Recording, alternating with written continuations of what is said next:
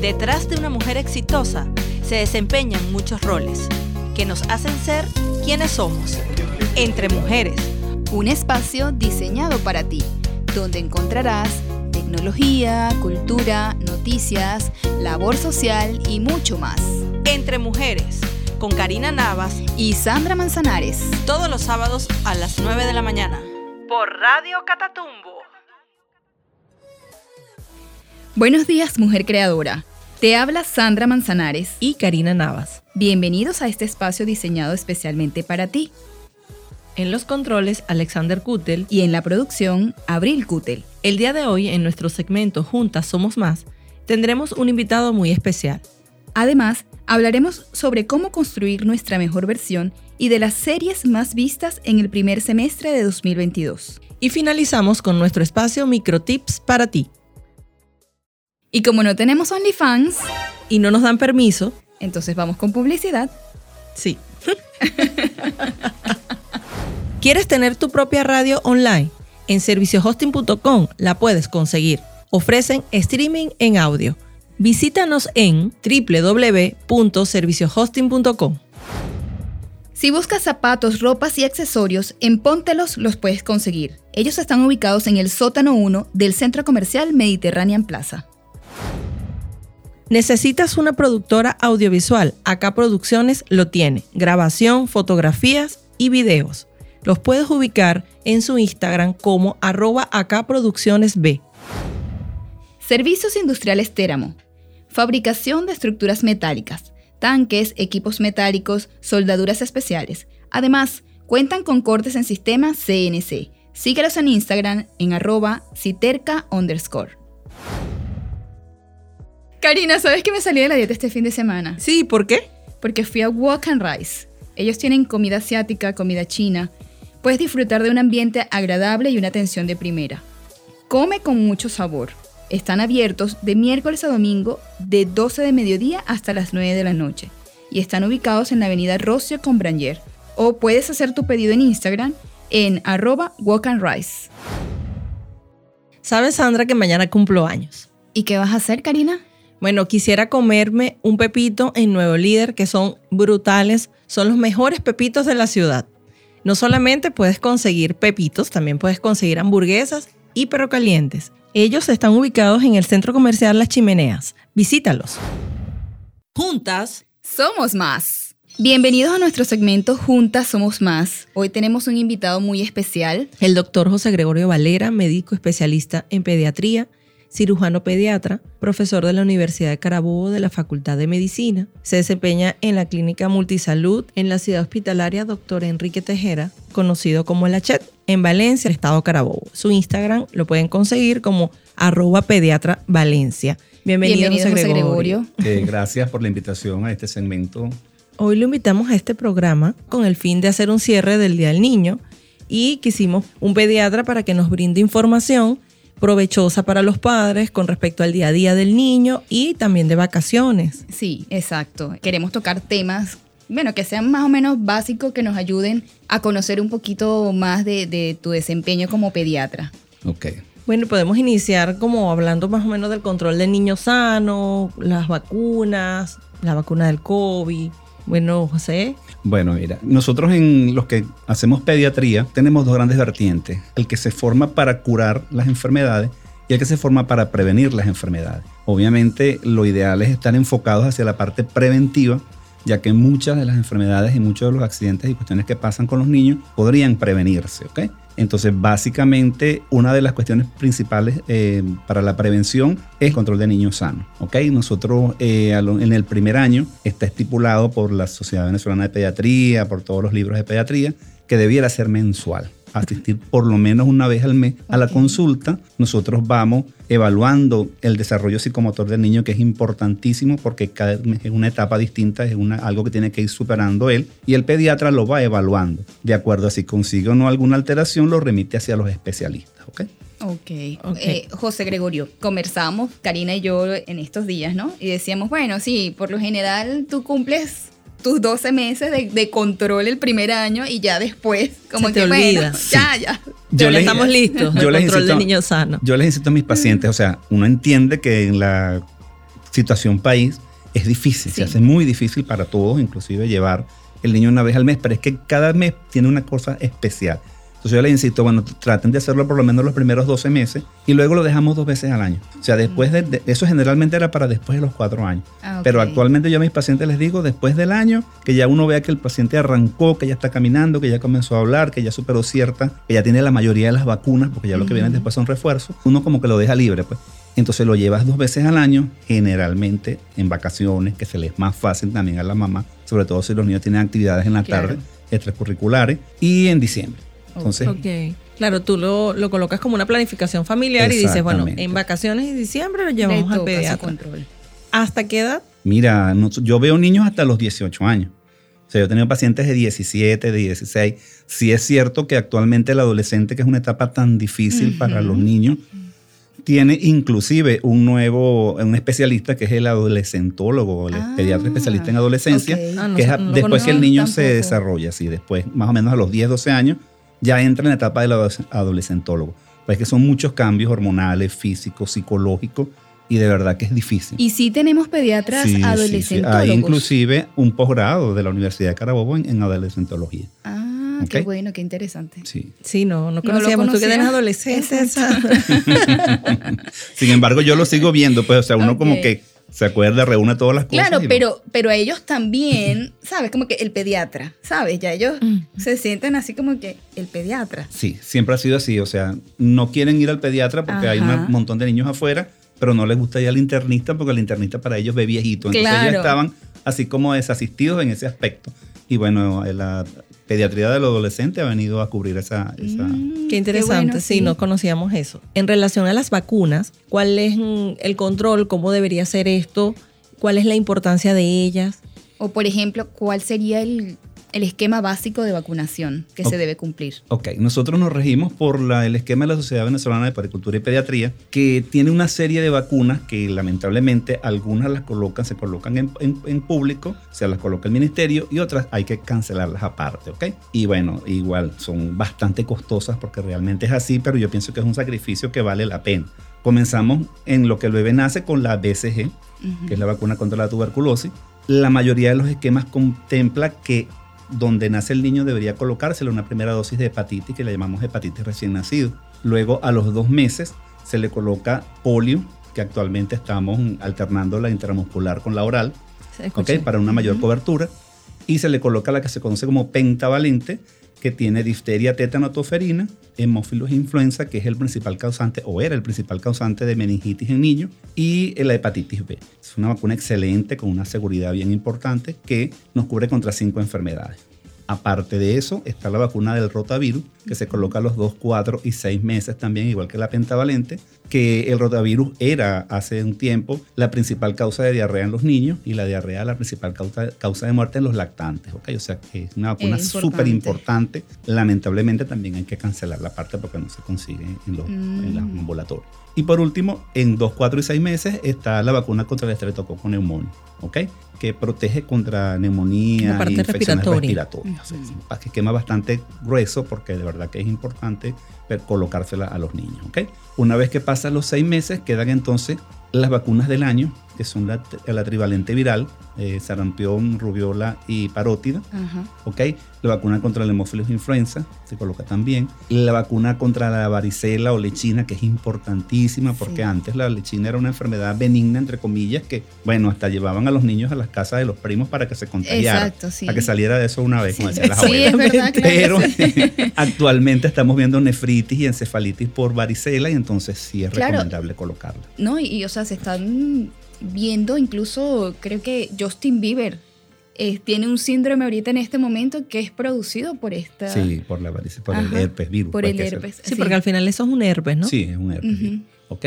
Eh, bueno, después de eso quedan los refuerzos a los 18 meses, a los 5 años y a los 12 años. O sea, ahí como que se espacian un poco, por eso yo digo, después del año ya el paciente lo podemos dejar tranquilito. Sí, ahí nosotros también evaluamos la responsabilidad y la consecuencialidad de la mamá en llevarlo y en ponerle las vacunas. pues. Claro. Y bueno, ahorita tenemos la vacuna del COVID que se coloca a partir de los tres años también. Importante. Ese esquema de vacunación del COVID, porque pues yo he escuchado mucho que hay personas que te dicen, no, son dos vacunas, hay personas que te dicen, no, ya para los niños ya puedes hacer las tres dosis, ¿no? Ujú. Eh, ¿cómo, ¿Cómo es? O sea, Las tres dosis, ¿ok? Colocas una vacuna, al mes le colocas la segunda dosis y a los seis meses de la segunda dosis le colocas la tercera.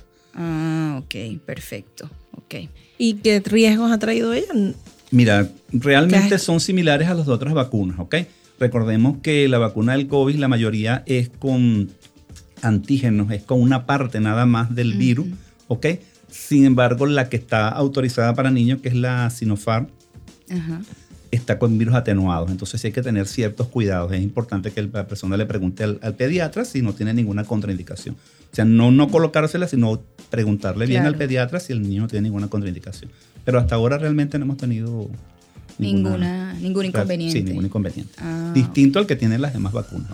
Y la importancia de estas vacunas es precisamente prevenir, como estábamos hablando, enfermedades que se pueden convertir en mortales, ¿no? Exacto, sí, bueno, es, es el puntal, la, la vacunación es el puntal de la prevención. Si nosotros cumplimos con eso, por lo general, el niño no debiera sufrir esas enfermedades, ¿ok?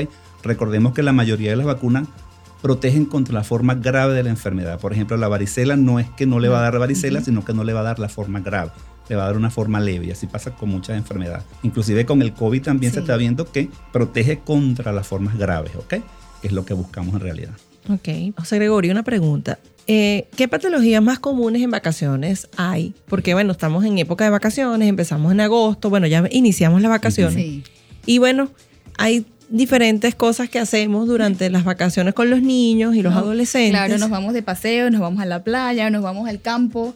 Claro. Por lo general, ¿cuáles son las patologías que más se presentan? Bueno, yo pienso que lo más importante es el sentido común, o sea, utilizar el sentido común. Si voy a ir a la playa, si voy a ir al campo, evitar que los niños estén en riesgo. Las patologías más comunes son, por supuesto, los politraumatismos, los traumatismos, la fractura, ¿ok? Que los vemos bastante con los niños que están, si se quiere, divirtiéndose, haciendo algún deporte, jugando. Picaduras de mosquito también, los pacientes que van, hay niños que son de piel muy sensible. Y bueno, por lo general, la mamá, si el niño es de piel muy sensible, sabe que tiene que cargar su protector para los, los mosquitos, su repelente encima, pero a veces se les olvida, ¿ok? Repelente de, de insectos para las picaduras, los traumatismos y a veces las quemaduras también son, son frecuentes en esta etapa. Quemaduras por el sol. Quemaduras no, o sea, acuérdate que la gente hace parrilla, hace montafogones para hacer comida y eso es frecuente, ¿ok? Y los mismos niños, sobre todo los niños pequeñitos, con la corriente eléctrica, que es lo otro que pasa bastante. Ah, ok. Y en el caso, por ejemplo, o sea, de, de quemaduras de este tipo, porque sí, sí conozco, me ha pasado con, con amigas y todas estas cosas.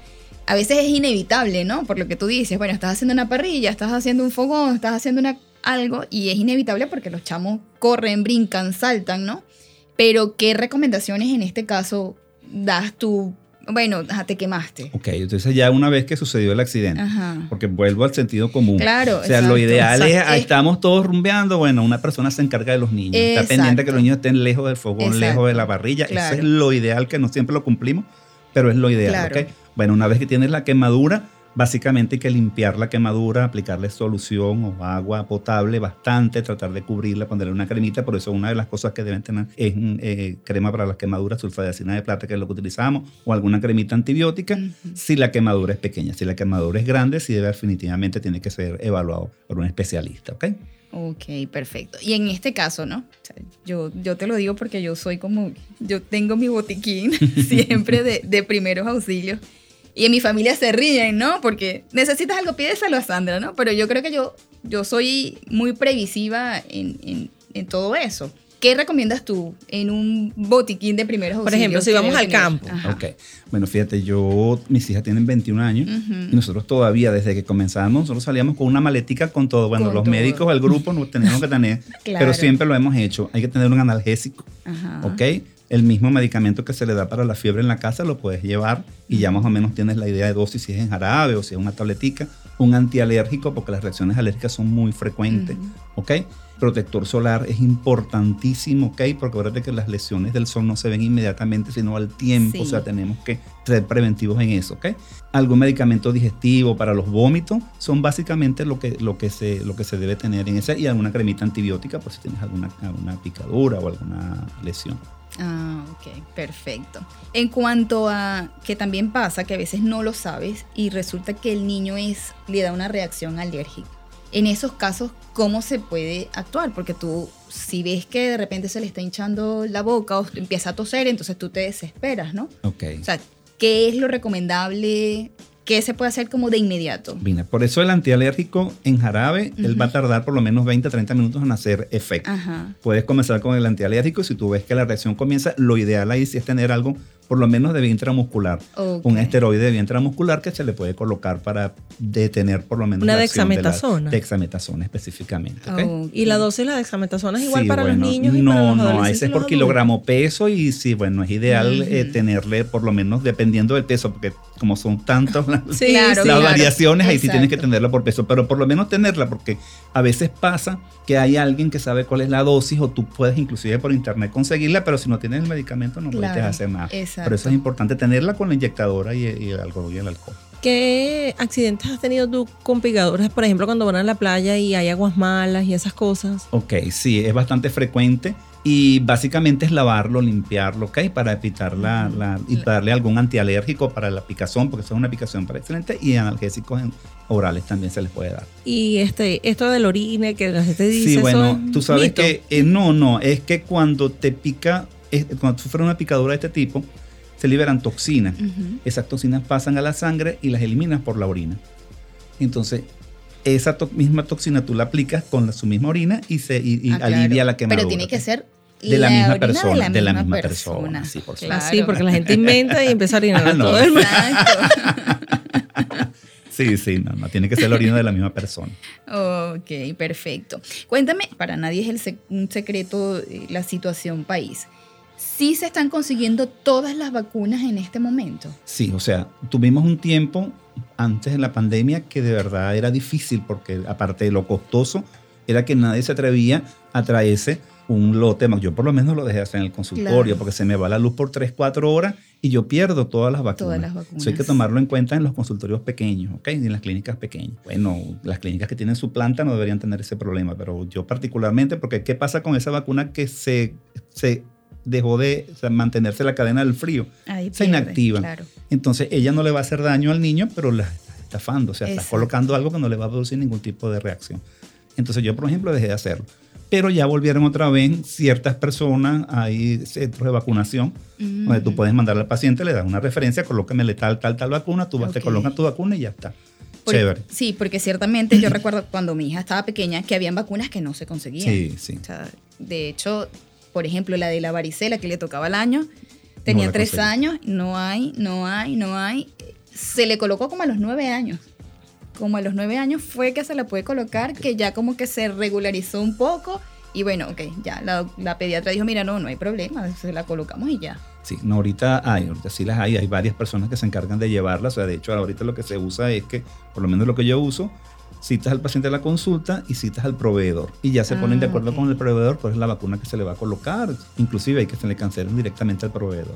Buenísimo. Hasta la del BPH que no se conseguía se está Ah, ok. consiguiendo. Esa, Eso. esa Esa vacuna, vacuna, que la estoy escuchando ahorita, realmente, por lo menos Jesús, que tiene 8 años, ya se le puede colocar. Recomiendas después de los 10 años. ¿ok? Después de los 10 años y dos dosis. Ok, ya. Eso también, sí. eso Sí, porque es entiendo que para el hombre es importante también porque Igual, es el que lo transmite, hombre, ¿no? Sí, hombre y mujeres. Es para, Claro, sí, sí, debe ser para los dos. Sí, es para los dos. Incluso creo que, bueno, no, no sé cómo es el esquema, pero creo que para los adolescentes de ciertas edades, creo que son Claro, dos dosis porque- y si no son tres dosis. Exacto. Si son muchachos jóvenes, o sea, Ajá. los de menor de edad, de, de 10 en adelante, son tres dosis. Después que Ah, pasan los ok. 14, 15 años, sí, ya son dos dosis nada más. Ah, ok, Ok. ok, perfecto. Bueno, Karina, ¿tienes alguna otra duda?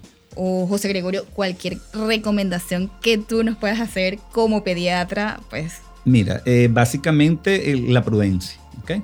Tener sentido, eh, atender a los niños, es importante, me, me produce mucho pesar ver, yo manejo muchos pacientes quemados en el hospital y de verdad que cada cuento, cada historia, todo era prevenible. ¿Ok? Entonces tú dices, bueno, cuando es un accidente que de repente pasó algo que no estaba establecido, chévere, pero cuando son niños que están en su casa, que se tiran encima ollas de agua caliente, eh, es algo como que doloroso, pues, porque de verdad que es muy, muy, produce mucha morbilidad en los niños. ah, wow. Bueno, Creo que estamos mm, cerrando el segmento. Este segmento, el segmento de Juntas Somos Más. Eh, gracias, José Gregorio, por eh, acompañarnos este ratico. Bueno, muchas gracias. Siempre a la orden. Bueno, lo pueden conseguir en su Instagram como a- arroba pediatra Valencia. Él allí tiene también tips. Y bueno, es provechoso que manejemos toda esta información como prevención, que es una de las cosas que nos hace el llamado él, que Exacto. debemos prevenir. Muchas de las cosas son prevención en los niños y en los Exactamente, adolescentes. sí, sí, sí. Es importante, bueno, eh, en esto de, de control de niños sanos, que yo creo que siempre, aunque sea una vez al año, es importante llevar a, a los niños al control, a los adolescentes, a hacerles sus- sus evaluaciones periódicas. Porque se pueden detectar, incluso no solamente, pero se pueden detectar muchas cosas. No, no es solamente que te quemaste o que tienes una picadura o que te caíste, sino que hay enfermedades que se pueden prevenir tem- eh, o, o descubrir tempranamente. Sí, sí. Por ejemplo, con las eh, patologías malignas, sobre todo las abdominales, eh, hay países como Japón que ellos es obligatorio un ecosonograma abdominal antes del año de edad. Mm. Obligatorio. Todo el control de niños que nosotros no lo teníamos desde hace como seis años acá.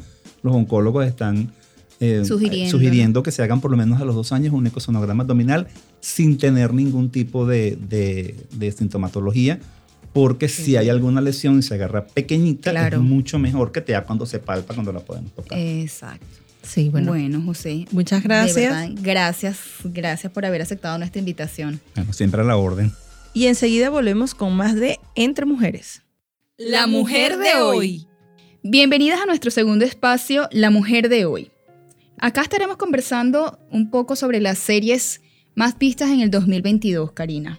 Una de las cosas más importantes es que las mujeres llevan años ganando espacio en todos los ámbitos y el cine y las series no han sido su excepción. Por lo que ahora cada vez es más amplio en los catálogos de Netflix, de HBO, de Amazon Prime, ver que están llenos de formatos donde las mujeres son protagonistas. Ok, bueno, nosotros buscamos, haciendo la tarea, nos conseguimos con muchas series que, que son protagonistas las mujeres, ¿no? Entre ellas eh, tenemos una que se llama Las Chicas del Cable, no sé si tú la vistes, Karina. Sí, sí, la vi, es excelente. Me parece que es genial la serie, trata de cuatro amigas y se ve allí, se demuestra la, la amistad, la verdadera amistad, todo lo que son capaces de hacer ellas por defenderse. Aparte de eso, bueno, está cargada de romanticismo. Entonces, bueno, todo eso, ¿sabes? Hace que sea muy adictiva esta serie y que tú no quieras nunca pues salir de, de- de verla hasta que finalice completamente. Hay otra serie por allí que se llama Gambito de Dama, es una serie muy recomendada. Esa no la he visto yo, tú sí la viste. Sí, yo la vi, me parece muy, muy buena, ¿ok? Es corta, creo que dura 8 o 9 episodios. Ok. Y habla de una joven que tiene una infancia difícil, pero se destaca como una excelente jugadora de ajedrez. Hay mucho de drogas, de alcohol en esta, en esta serie, pero la verdad es que está bien interesante. Bueno, voy a ver si la veo porque tú me dices que es corta, bueno, es, es interesante porque Sí, no es la co- corta, es corta. No es de esas series que son larguísimas, sino que está, está bien interesante. Hay otra serie que está en Netflix que se llama ¿Quién es Ana? Esta serie habla de una...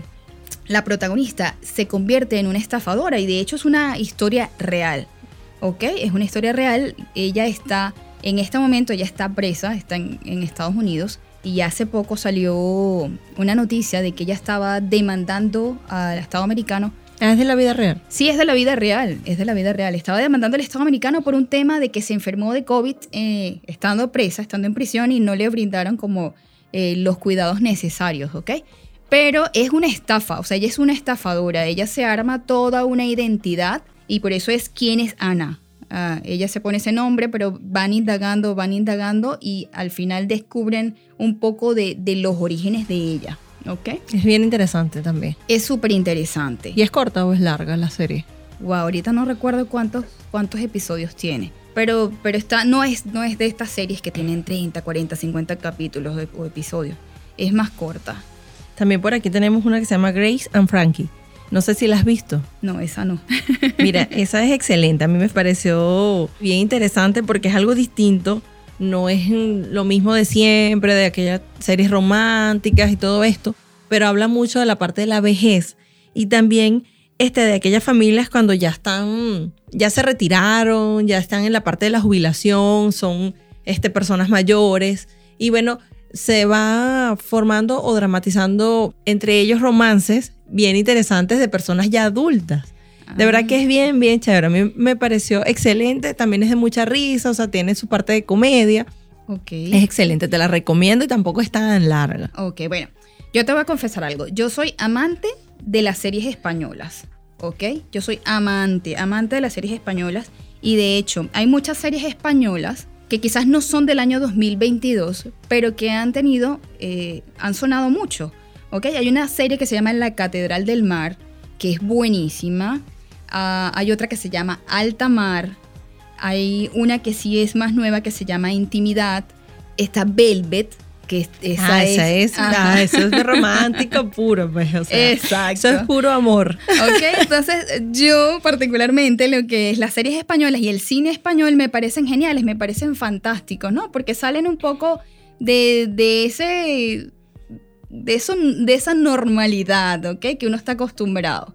Entonces esas me gustan muchísimo. También hay unas muchas muy taquilleras que, que ahorita pues están de moda y no, no son solamente las, las protagonistas las mujeres, pero también son muy buenas y la mujer le gusta. Exacto. Está, mira, hay una que, que ahorita es Los Bridgerton. No sé si la viste. No, no, no. Esa es, es una serie de época y está buenísima. Ahorita en 2022 se ¿Y está en? ¿En Netflix? ¿O en...? Está en Netflix, sí. Ah. Ahorita en 2022 se estrenó la segunda temporada y de verdad que está hermosísima. Está muy, muy bonita la serie. Yo se las recomiendo. Hay otra que se llama Emily in Paris. Ah, está genial, sí. Esa es excelente. Esa la vi a principios de, de este año. Incluso creo que a principios de este año fue que Salió salió la- la, última sí, la- temporada. exactamente. Y quedé que estoy esperando así la otra temporada porque es excelente, es toda romántica, de verdad que es buenísima. Mira, hay una serie que te lleva mucho, bueno, a la adolescencia, ¿no? ¿Tú viste Karate Kids? Vi la película. Bueno, viste Karate Sí, sí, Kids, sí, sí, ¿no? sí, la vi. Ok, entonces hay una serie que se llama Cobra Kai. Ajá, sí, yo la vi en... Ahora va por la cuarta temporada y es como la secuela de Karate Kids, pero está también, está muy, muy buena. Yo al principio decía Cobra Kai, o sea, como que no me llamaba la atención. Me la recomendaron, yo dije, bueno, la voy a empezar a ver, ¿no? Y después que la empecé a ver, de verdad que no pude parar. Por allí también manejamos unas series que no las hemos visto, pero que son est- estrenadas en este momento, no solamente en la, pla- en la plataforma de Netflix, sino también en Disney, ¿no? Sí, en Disney tenemos Miss Marvel también. Hay varias, hay varias de Disney que mm, está Obi-Wan Kenobi, no, yo no la he visto. Caballero de la Luna.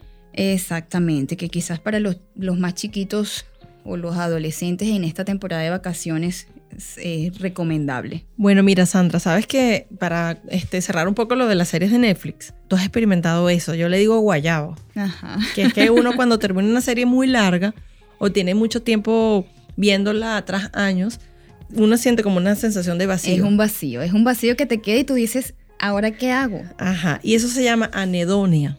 Ah, ok, ya, bueno, eso no lo sabía, pero sí he experimentado que después que tú ves y te instalas a ver una serie y esperas la siguiente temporada, cuando ya ves que es el final, tú dices, "Ah, ¿y ahora? Claro, dice que es un sentimiento parecido a cuando dejas a tu pareja de mutuo acuerdo. O sea, no es que sientes odio, Ajá. pero hay una Es un cuestión que vacío. dice, pues a ver, ¿y ahora qué hago yo con esto? Claro, con este claro. espacio que yo tenía. Claro, es un Y vacío. sucede que queda. mucho cuando las series son que uno se engancha mucho y duran mucho tiempo. Ah, bueno, no, está bien. bueno, Karina, mira, este, ahora para las vacaciones, ¿ok? Ahorita que estamos en la época de vacaciones, eh, ¿qué películas nos recomendarías tú para ver con los, con los chicos, con los más chiquitos, con los adolescentes, con los chamos? Bueno, fíjate que este año han salido varias películas de niños eh, y que no solamente, el- este, ya quizás unas ya no están en cines, pero las podemos ver en casa con nuestros niños. O entre ellas está Sonic 2, la película, Ok. eh, es bien interesante. Y bueno, a Jesús, por lo menos que tiene la edad de que va a cumplir 8 años, le encanta esa película y fuimos a verla al cine.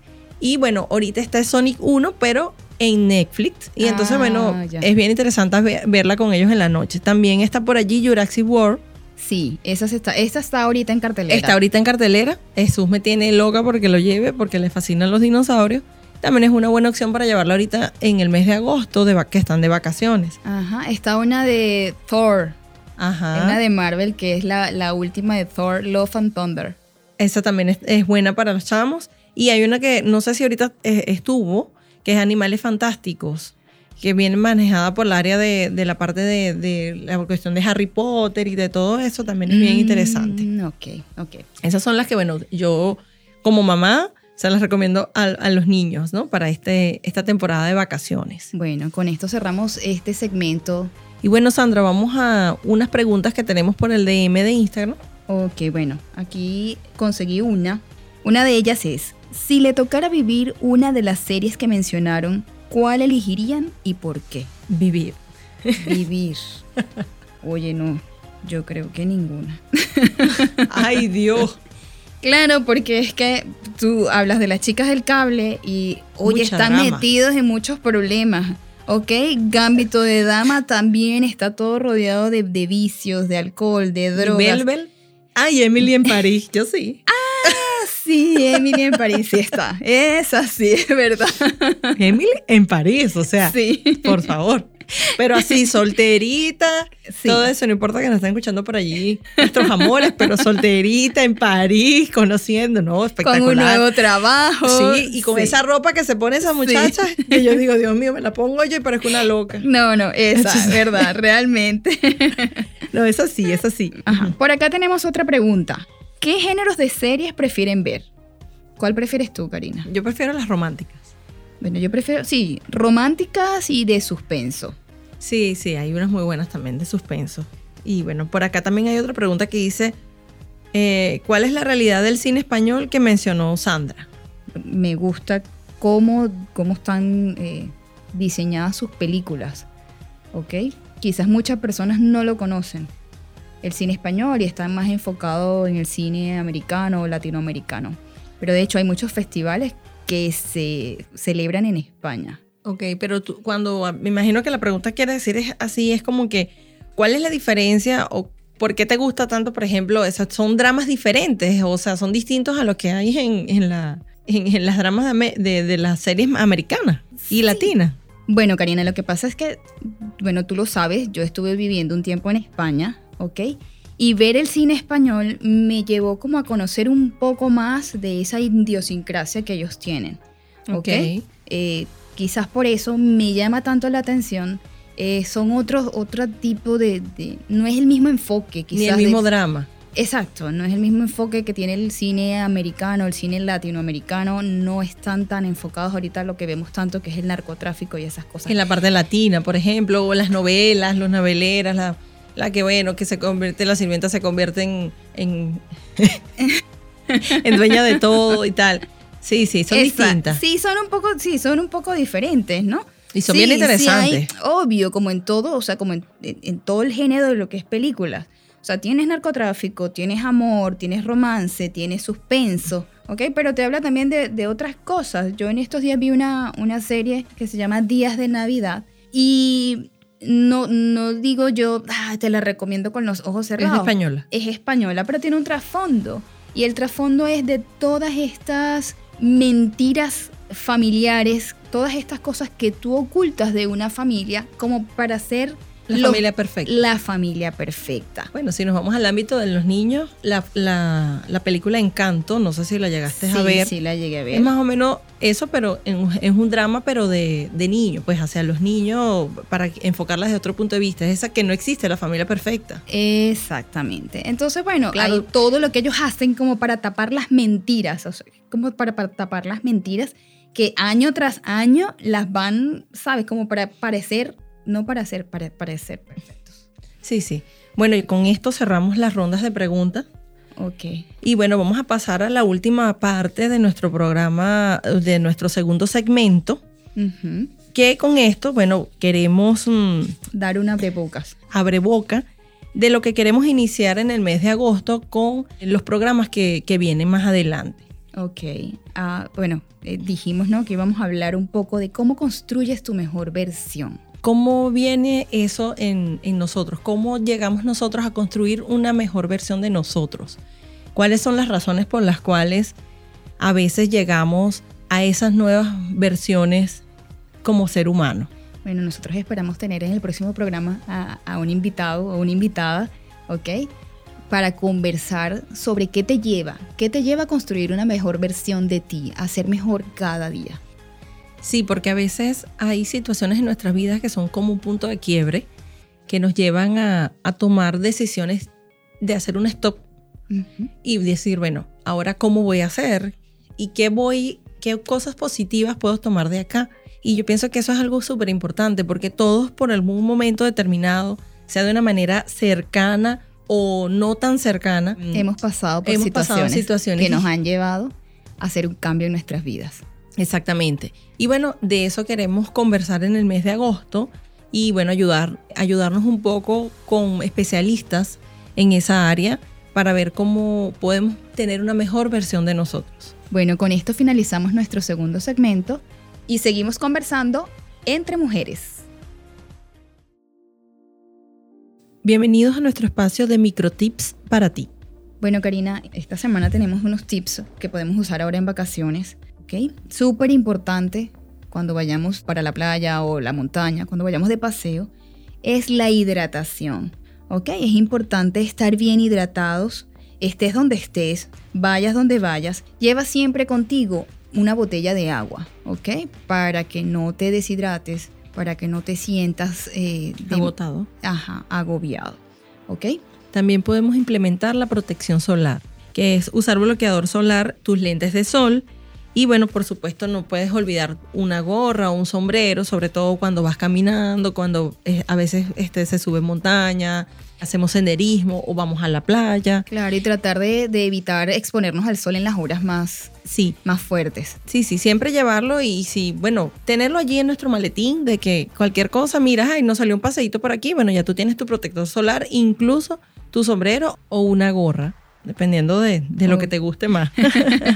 Bueno, también un tips importante es la alimentación saludable. No podemos olvidar la alimentación con verduras y frutas pues, en esta época de vacaciones, muchas veces porque andamos de paseo, hacemos comidas rápidas, pero pues siempre es importante eh, no olvidar las frutas y las verduras. No, y no solo eso, sino que también este, a veces pasamos mm, grande- horas, grandes horas sin comer, o sea, mucho tiempo, Ujú. una prolongación de horas importantes sin, sin comer nada y después venimos y nos llenamos de cosas y a veces tenemos este, gastritis, nos da acidosis, o sea, nos da una cantidad de, nos da acidez, no acidosis. Nos da- sí, Entonces, nos bueno, da acidez. pero Igual, bueno. dolores estomacales, puede, puede ser. Sí, también tener tu digestivo allí, porque a veces Exacto. tú sales y una de las cosas que más importantes que, que pues yo sugiero en estas vacaciones es que si vas a un sitio a comer, intenta comer, por ejemplo, si vas a comer vegetales de un restaurante que sean cocidos. También puedes consumir jugos empacados y agua también cerrada, Ok. porque eh, con eso te evitas un mal rato y Claro. de que pierdas pues tus días Sí, de por el- vacaciones. sí, que claro, por el tipo de, de- de cocción de los alimentos. Sí, eso es súper Y la importante. manipulación. Bueno, con esto cerramos este espacio Microtics para ti. Y continuamos con más contenido. Vamos con Espacio Humanitario. Fundanica, la Fundación de Ayuda al Niño con Cáncer del Estado Carabobo. ¿Eres una empresa, emprendedor o tienes una marca? Tú puedes ser una mano amiga, una mano a la esperanza. Al colaborar con 20 dólares, no solo estarás aportando para esta bella causa, también estarás cambiando las vidas de niños con cáncer. Puedes conseguirlos en Instagram como arroba Fundanica Valencia. Oncopedia, dignificando y humanizando la oncopedia, fundado por la doctora Alejandra Álvarez Franco, pediatra oncólogo, con el fin de dignificar la quimioterapia para los niños con cáncer, aquellos que tienen bajos recursos y no poseen los recursos económicos para poder costear sus tratamientos en sitios privados. Actualmente, esta oncopedia vive de donaciones que hacen aliados que ayudan a regalarle sonrisa a estos guerreros. Si quieres aportar tu granito de arena, lo puedes hacer escribiéndole directamente por Instagram a oncopedia.aa. Bueno, con esto ya hemos llegado al final de nuestro programa. Gracias por habernos sintonizado y nos volveremos a escuchar el próximo sábado.